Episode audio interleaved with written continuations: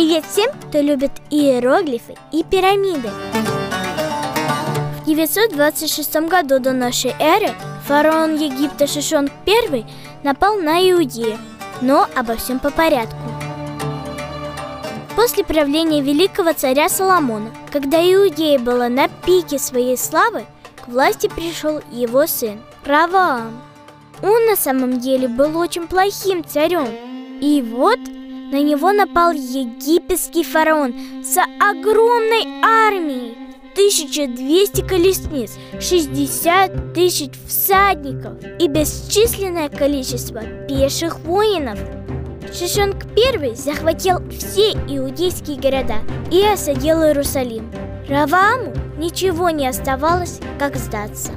Шишонг I пощадил Раваама, но взял огромный выкуп, забрав все золото, серебро, все сокровища царского дворца и храма.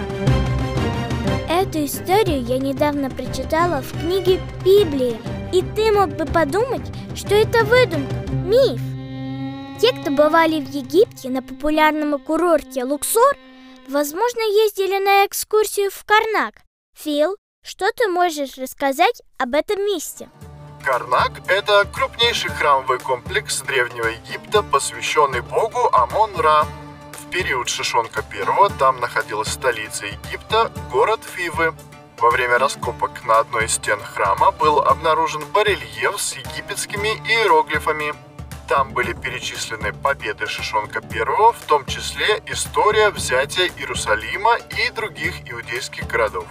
Через пять лет после войны Шишонг I скончался. Саркофаг фараона был сделан из чистого золота, а его сын принес в дар богам 383 тонны золота и серебра, что около 10 миллиардов долларов на современные деньги.